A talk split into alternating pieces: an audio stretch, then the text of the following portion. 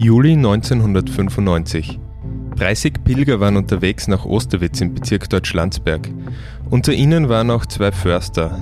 Den beiden fiel eine Blutspur auf. Sie dachten, sie gehöre zu einem verletzten Wild. Als sie Nachschau hielten, entdeckten sie die Leiche eines jungen Mannes. Der 30-jährige Werner Happer dürfte in eine tödliche Falle getappt sein.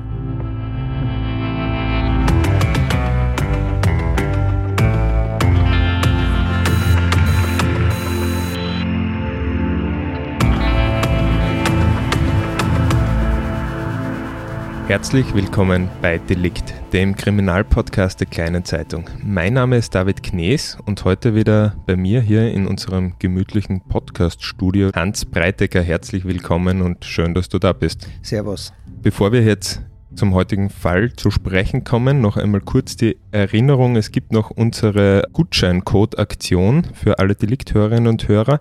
Wir schenken euch das kleine Digital-Abo für vier Wochen. Ihr müsst dafür den Gutscheincode Delikt eingeben auf kleinezeitung.at slash abo-podcast. Dann könnt ihr alle Plusartikel und alles weitere äh, in Anspruch nehmen. Bis Ende April geht das. Eben Gutscheincode Delikt.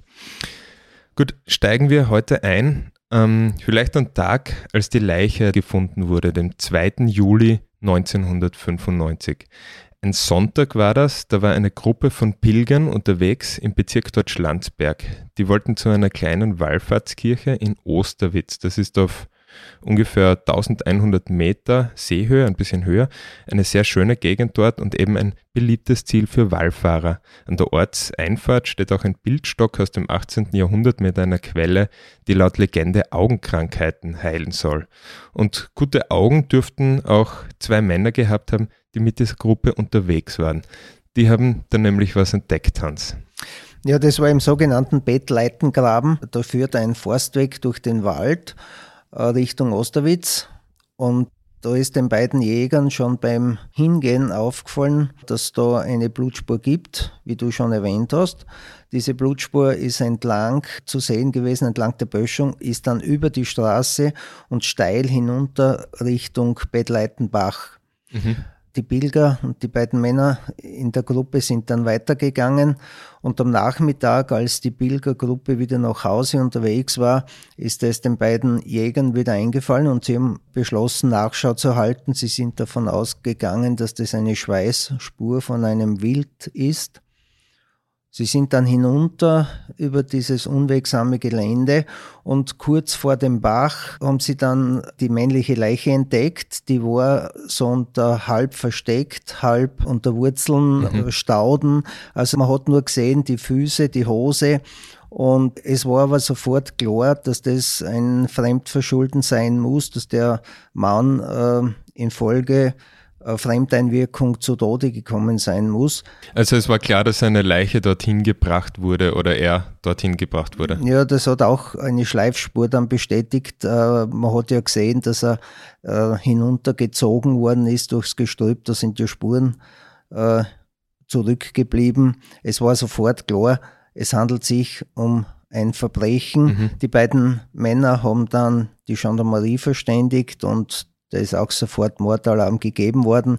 Es sind dann die Mordermittler der Gendarmerie Kriminalabteilung ausgerückt, die Tatortgruppe und es sind auch äh, in späterer Folge dann, auf das werden wir noch kommen, die Drogenfahnder hinzugezogen worden. Wir sehen schon, in welche Richtung sich dieser Fall dann entwickeln wird. Aber ganz am Anfang von solchen Ermittlungen steht meistens die Feststellung der Identität des Opfers. Wie ist das in diesem Fall gelungen? Wie ist man da vorgegangen? Naja, man hat, der hat ja keine Papiere bei sich äh, gehabt. Ja. Die sind ja äh, ihm abgenommen worden. Äh, man hat dann äh, einen Tag nach Auffinden der Leiche äh, im Zuge der Spurensicherung, im Zuge der Obduktion äh, feststellen können, dass es sich um einen Grazer Zuhälter und Drogendealer handelt. Der war ja Polizei bekannt. Es sind ja Fingerabdrücke eingelegen mhm. bei der Polizei, bei der Gendarmerie und bei der Polizei. Und anhand dieser Fingerabdrücke hat man ihn identifizieren können. Und es handelt sich um den 30-jährigen Werner Happer. Werden wir dann ähm, gleich erfahren. Aber zuerst würde ich noch gern wissen, ähm, Anton Kiesel, einer der damaligen Mordermittler, hat gesprochen von einer regelrechten Hinrichtung und sein Kollege oder Kollege indirekt, das war ein Drogenfahnder, auch davon werden wir dann noch mehr hören, sprach von einer Falle, die Happer dort gestellt worden war.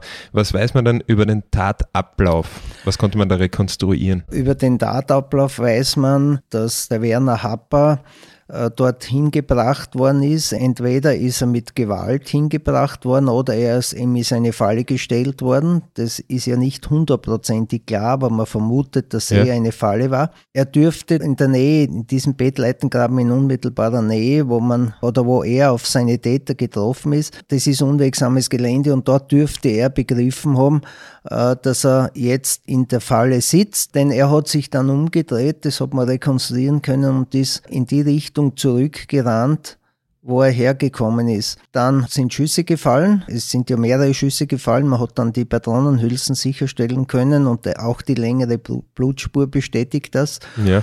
Und einige Meter weiter äh, war dann Ende. Da ist er dann tödlich getroffen worden und da hat man ihn dann in den Wald über diese steile Böschung hinuntergezogen Richtung Bach. Ja, in der Hoffnung, dass er dort nicht gefunden wird. Ja, es war so, er war halb versteckt. Ja. Ähm, man hätte ihn wahrscheinlich, es hätte sicher längere Zeit gedauert, bis man die Leiche entdeckt hätte, wenn nicht den Jägern die Blutspur aufgefallen wäre. Also ein glücklicher Zufall in diesem Fall für die Ermittler. Wer weiß, was man sonst hier in diesem Fall hätte übersehen, wenn das schon längere Zeit her gewesen wäre. Über die Fingerabdrücke konnte man, wie gesagt, ermitteln, dass es sich um einen gewissen Werner Happer, einen 30-jährigen Mann handelt und der war kein unbeschriebenes Blatt. Die Spuren in seinen Mordfall führen, das haben wir schon anklingen lassen, in die Drogenszene, aber auch ins Rotlichtmilieu. Das haben die Ermittlungen damals ergeben. Und dabei haben auch Telefondaten eine wichtige Rolle gespielt. Die Ermittler haben einmal das Telefon von Werner Happer ausgewertet, die, die Rufdaten, und sind auf einen gewissen Heinz B. gekommen. Der war 28 Jahre alt. Dieser Heinz B. war auch kein Unbekannter denn er hat äh, einige Zeit vorher, einige Jahre vorher einen Pensionisten fast zu Tode geprügelt, dafür war er im Gefängnis. Dieser Heinz B. hat mit dem Werner Happer ähm, an diesem 30. Äh, Juni mehrmals telefoniert und andererseits hat der Heinz B. wieder mit dem Herbert L., der war 39 Jahre alt, äh, Gespräche geführt. Ja. Diese Gespräche haben dann, haben dann dazu geführt, dass diese beiden Männer unter Tatverdacht geraten sind und die Ermittler haben dann längere Zeit, das ist nicht sehr schnell passiert, sondern das hat lange Zeit gedauert, aber es waren sehr gute Ermittlungen und sie haben eigentlich ein schlüssiges Bild ergeben. Heinz B. ist eben für einen brutalen Überfall auf einen Pensionisten im Gefängnis gewesen. Ich habe deinen Artikel dazu vorher noch durchgelesen. Acht Jahre hat er damals bekommen. Fünf davon hat er im Gefängnis auch verbracht. Und dann, als er rausgekommen ist, ist er zu seinem Vater, der ihm damals einfach in dieser Situation geholfen hat, ihn aber auch zu einem weiteren Mann in der Grazer Rotlicht- bzw. Drogenszene gebracht hat, nämlich einen, der auf den Spitznamen der Professor hört. Wer ist das? Wie kam es zu diesem Kontakt? Zu diesem Kontakt kam es, da der Vater des Heinz B.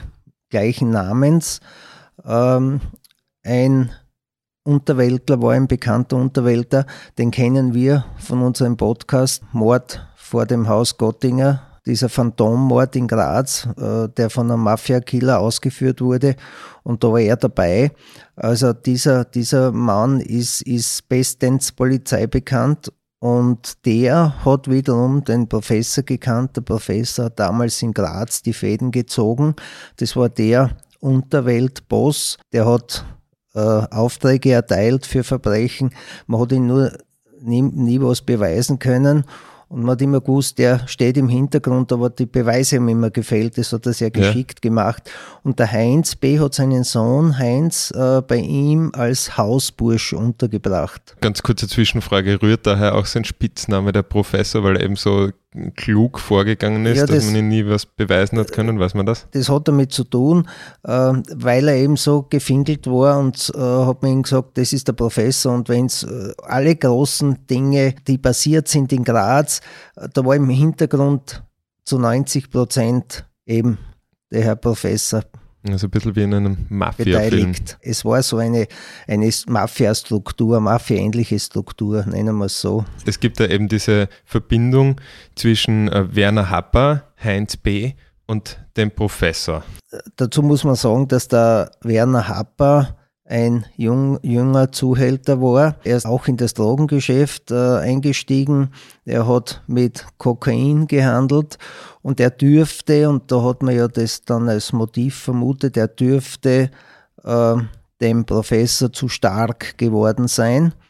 Da hat es ja dann Auseinandersetzungen gegeben. Der Werner Happer ist einmal zusammengeschlagen worden, äh, ziemlich übel ausgesehen. Also weil er ihm das Geschäft abgegraben hat, mehr und mehr. Oder das war die Vermutung. Ja, weil, er- weil man befürchtet hat, dass er da zu sehr oder zu stark Fuß fassen kann in der Szene. Einige Zeit später dann, ich glaube, das war zwei Jahre später, hat plötzlich jemand den Professor in den Fuß geschossen, ins Bein geschossen.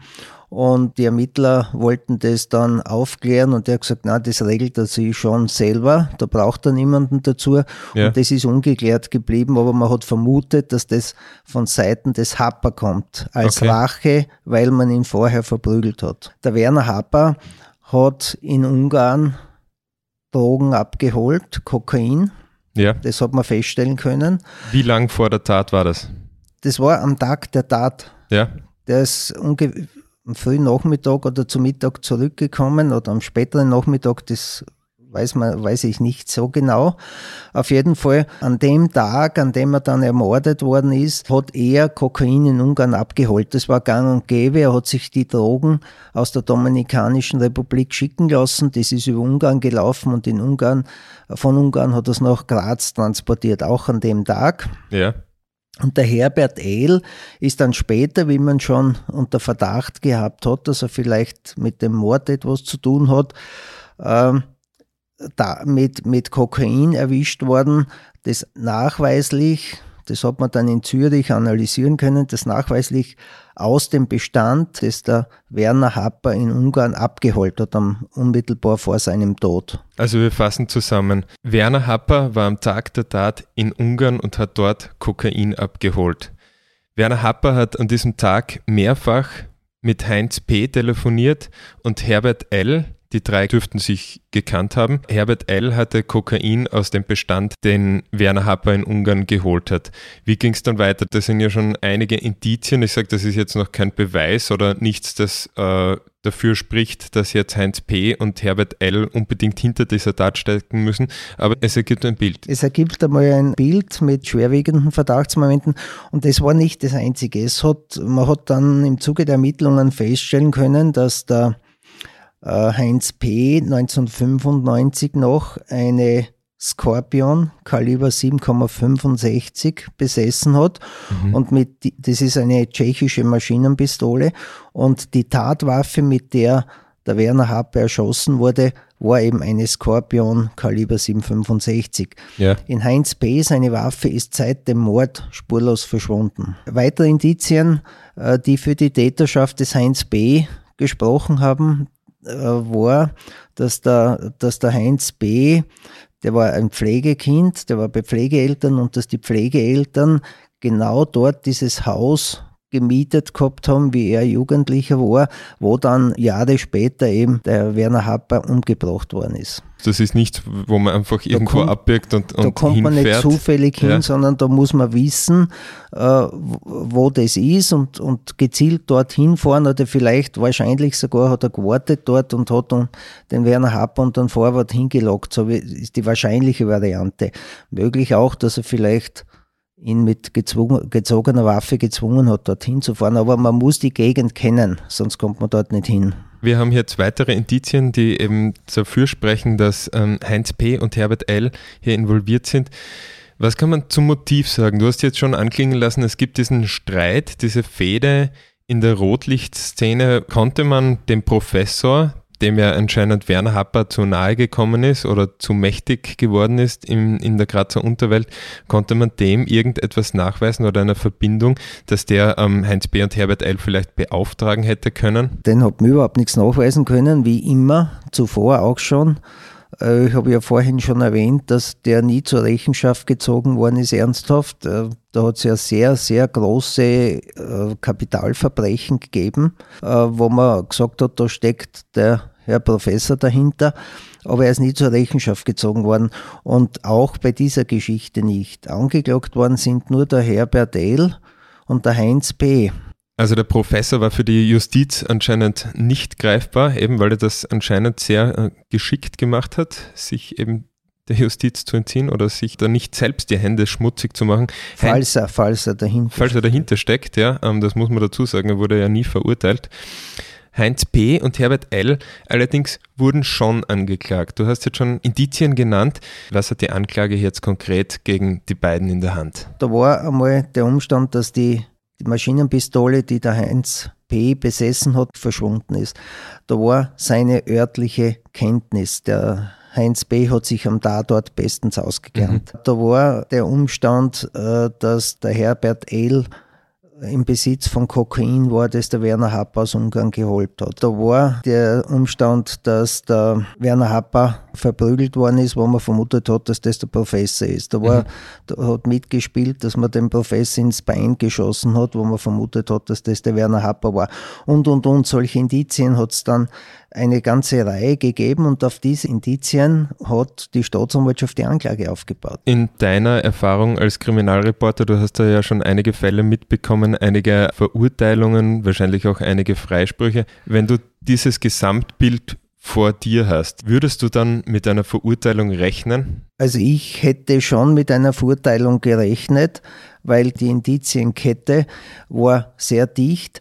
Allerdings der, beim Herbert Ehl war schon ein großes Fragezeichen, weil äh, der Herbert Ehl nie mit, mit äh, Werner Happer direkt in Verbindung gebracht werden konnte, außer, und das ist ein Faktum, er hat das, er hat das Kokain besessen, einen mhm. Teil des Kokains. Ähm, aber man hat den nie Richtung da dorthin gebracht. Beim Heinz P. war das ja anders, weil man gewusst hat, der hat örtliche Kenntnis, der hat, äh, um eh vorhin schon erwähnt, der hat äh, eine, eine äh, Skorpion besessen, die dann verschwunden ist und und und. Aber es sind beide freigesprochen worden. Das war für mich durchaus überraschend. Ja, durchaus überraschend war auch die Aussage eines Kronzeugen, der nämlich erst belastend ausgesagt hat, das vor Gericht dann aber nicht so wiederholt hat. Im Gegenteil. Bei Gericht hat er dann ganz was anderes ausgesagt, hat die beiden mehr oder weniger entlastet. Aber dieser Kronzeuge ist dann später. Nach dem Freispruch? Nach dem, einige Zeit nach dem Freispruch, wiederum bei der Gendarmerie aufgetaucht und hat eigentlich die Aussage, die er bei Gericht gemacht hat, widerrufen. Er hat gesagt, vor Gericht habe ich falsch ausgesagt, es stimmt, was ich vorher bei der Einvernahme gesagt habe. Also er hat die beiden vorher und nachher belastet, nur vor Gericht eben wollte diese Aussage in dieser Form nicht tätigen oder eben ganz anders tätigen. Das spricht doch dafür, dass er unter Druck gesetzt wurde. Ja, jetzt sind wir genau beim Punkt, es ist nicht nur er unter Druck gesetzt worden, wie sie herausgestellt hat, es sind auch äh, Geschworene unter Druck gesetzt worden. Äh, ich weiß es vom Mordermittler Anton Kiesel, dass man seine Frau bedroht hat, dass man seine Familie bedroht hat. Die Frau ist sogar von der Cobra einige Zeit bewacht worden. Äh, er ist bedroht worden, es ist der Staatsanwalt bedroht worden, es ist der Vorsitzende, so vermutet man, ebenfalls bedroht worden und deshalb, mhm. das dürfte beim Freispruch eine große Rolle gespielt haben. Es ist ja auch, wenn wir, wenn wir noch einmal zurückkommen und du wirst dir daran erinnern, an unserem Podcast äh, Mord vor dem Haus Gottinger, es ist ja damals ähnlich gelaufen mit dem Heinz B. äh, Senior. Ja. Da haben wir auch massive Belastungsmomente gehabt und Jahre und wir haben uns gewundert, mein Kollege und ich haben uns gewundert, dass der Staatsanwalt bereits 14 Tage äh, später, nachdem wir das geschrieben haben, in welche Richtung das geht, nämlich Rotlichtzähne Vorarlberg, hat eingestellt. Wir haben uns damals gewundert. Äh, es hat uns aber später der Kripo-Chef, der damalige, bestätigt und auch im Zuge, wie mein erstes Buch geschrieben habe, im Zuge meiner Recherchen bin ich dann drauf gekommen, dass auch der Staatsanwalt sehr massiv bedroht worden ist. Nicht selber direkt, aber die Familie hat es betroffen. Und äh, ähnlich dürfte es da abgelaufen sein. Mhm. Und damals ist auch alles eingestellt worden, da ist nicht einmal zu einer Anklage gekommen. Ja, vielleicht sogar noch schlimmer, wenn man da denkt an seine Familie, vielleicht Frau und Kinder und dass denen etwas passieren könnte wegen seiner. Ja, da ist damals ist, ist, beiden gesagt worden, wer die Opfer sein könnten, nicht? Nämlich die Enkelkinder. Mhm. Das, das war ganz dramatisch. Das kann man sich gar nicht vorstellen eigentlich, wie das dann sein muss, wenn man hier wirklich an der Front steht vor so einem Fall und dann selbst in, ins Visier von Kriminellen gerät. Beim, beim Staatsanwalt in dem ersten Fall, Mord äh, vor dem Haus Gottinger, der Staatsanwalt ist in der Sauna angerufen worden und gesagt, jetzt geht ihre Enkelin dort und dort bei der Schule weg, sie ist so und so begleitet. Äh, dass der natürlich massive Angst gekriegt hat, äh, ist mir auch klar. Das ja. verstehe ich auch. Das sind eigentlich äh, eher Szenen, die man sich vielleicht aus Sizilien erwartet. Wir haben es vorher schon gesagt, wie in einem Mafia-Film. Aber das gibt es anscheinend auch in Graz. Das gibt es auch da bei uns. Mhm. Ob jetzt noch so massiv passiert, das glaube ich nicht. Aber das, das waren halt reine, wirklich mafiöse Strukturen, die damals vorgeherrscht haben. Und da ist das halt als Druckmittel verwendet worden. Weißt du eigentlich, was mit den, ähm, es gilt gegen Sie natürlich die Unschuldsvermutung, Sie wurden äh, nie verurteilt, aber was mit Heinz B. und Herbert L., wie es mit denen weitergegangen ist, wurden die irgendwann einmal noch für was anderes verurteilt oder leben die noch? Also ich habe nie mehr was gehört. Äh, Ob es leben, ich glaube schon, dass die noch am Leben sind, die waren ja nicht so alt. Ja. Äh, der Herbert L. hat sich äh, bei mir gemeldet, einmal im, das dürfte gewesen sein 2012, wie das mein Buch Cold Case veröffentlicht habe, ja. weil er darauf hingewiesen hat, ich habe da geschrieben, der, der Werner L. war vorher schon bekannt durch ein Tötungsdelikt in Niederösterreich in das er involviert war und das hat er widerlegen wollen. Da hat er mich dann angerufen und ich, ich habe dann gesagt, ja, treffen wir uns, erzählen Sie mir die ganze Geschichte. Er hat sich nie mehr gemeldet seither. Mhm. Und vom Professor weiß man auch nicht mehr, also der ist bis heute unbescholten. Ob unbescholten ist, weiß ich nicht, ob er wegen anderen Delikten, wegen kleineren mhm. Delikten angeklagt worden ist, aber wegen, wegen diesen schwerwiegenden Fällen, wo man ihn in Verdacht gehabt hat, ist er nie angeklagt worden, ob er vollkommen unbeschulden ist, das kann ich nicht beurteilen. Jedenfalls Heinz P. und Herbert L. kamen damals frei oder wurden nicht verurteilt für diese Tat. Dieser Fall ist auch vorgekommen in einer Fernsehserie, die ist auf dem Privatsender ATV gelaufen, Cold Case Austria. Da wurde eben dieser Fall besprochen, darin kommst du auch vor, die kann man sich im Internet äh, nach ansehen. Da kommt auch einer der damaligen Ermittler, Georg Kalletz, vor. Und einen O-Ton von ihm möchte ich jetzt kurz vorspielen. Glücklich ist man dann, wenn man eine Sache 100% geklärt hat und der Täter rechtskräftig verurteilt wird und im Gefängnis landet. Dann ist man glücklich mit der Arbeit. Aber auf der anderen Seite ist es auch so, dass man äh, die Arbeit nie zu nahe an sich persönlich herankommen lassen darf. Also es ist nicht so, dass ich jetzt einen persönlichen Groll habe auf dein oder auf dein oder auf dein. Das sind in meinen Augen potenzielle Straftäter und denen ist es eben gelungen, aufgrund der Umstände äh, aus der Sache sich herauszuwursteln. Ja, also die haben sich da herausgewurstelt, laut Georg Kallet. Äh, wie geht's dir mit diesen Dingen eigentlich, wenn du schreibst über einen Fall? Äh, du hast die starke Vermutung, er, sie oder diejenigen sind schuldig, aber sie sind auf freien Fuß und werden vielleicht sogar freigesprochen. Ja, da kann ich mich nur beim Georg Kalitz anschließen. Man darf die Dinge nicht zu nahe an sich heranlassen, weil sonst äh, hält man das nicht aus. Ähm, ich, ich muss aber auch dazu sagen, man muss unterscheiden zwischen den Fällen. Man muss die Fälle jeden Fall anders beurteilen. In dem Fall ist eine Unterweltsfehde vermutlich zumindest ist das Motiv irgendwo äh, in der Unterwelt zu suchen, ob, ob, jetzt der Herr Professor da in Verbindung steht oder nicht. Ähm, aber was mich dann immer mehr berührt, ist zum Beispiel, wenn ich denke an unsere Leiche an der A2, mhm. wo man, wo man, wo eine Frau abgelegt wird, ein Mordopfer abgelegt wird, angezündet wird und man hat dann einen schwerwiegenden Verdacht, dass das Richtung Ehemann geht und man tut da nichts und die Staatsanwaltschaft stellt dann eigen, einfach ein, weil die Ermittlungen eh schon so lange dauert haben und so viel Geld gekostet haben und was weiß ich, was da noch alles äh, für eine Rolle gespielt hat, dann muss ich sagen, dann beschäftigt mich das schon und da äh, muss man dann auch dahinter bleiben und vielleicht äh, äh schauen, dass dann, dass dann da noch was geht, dass man das noch klären kann. Bei der Geschichte hat es zwei Angeklagte gegeben, die sind freigesprochen worden. Das war ein Schwurgericht. Äh, das äh, fällt mir schon leichter zu akzeptieren.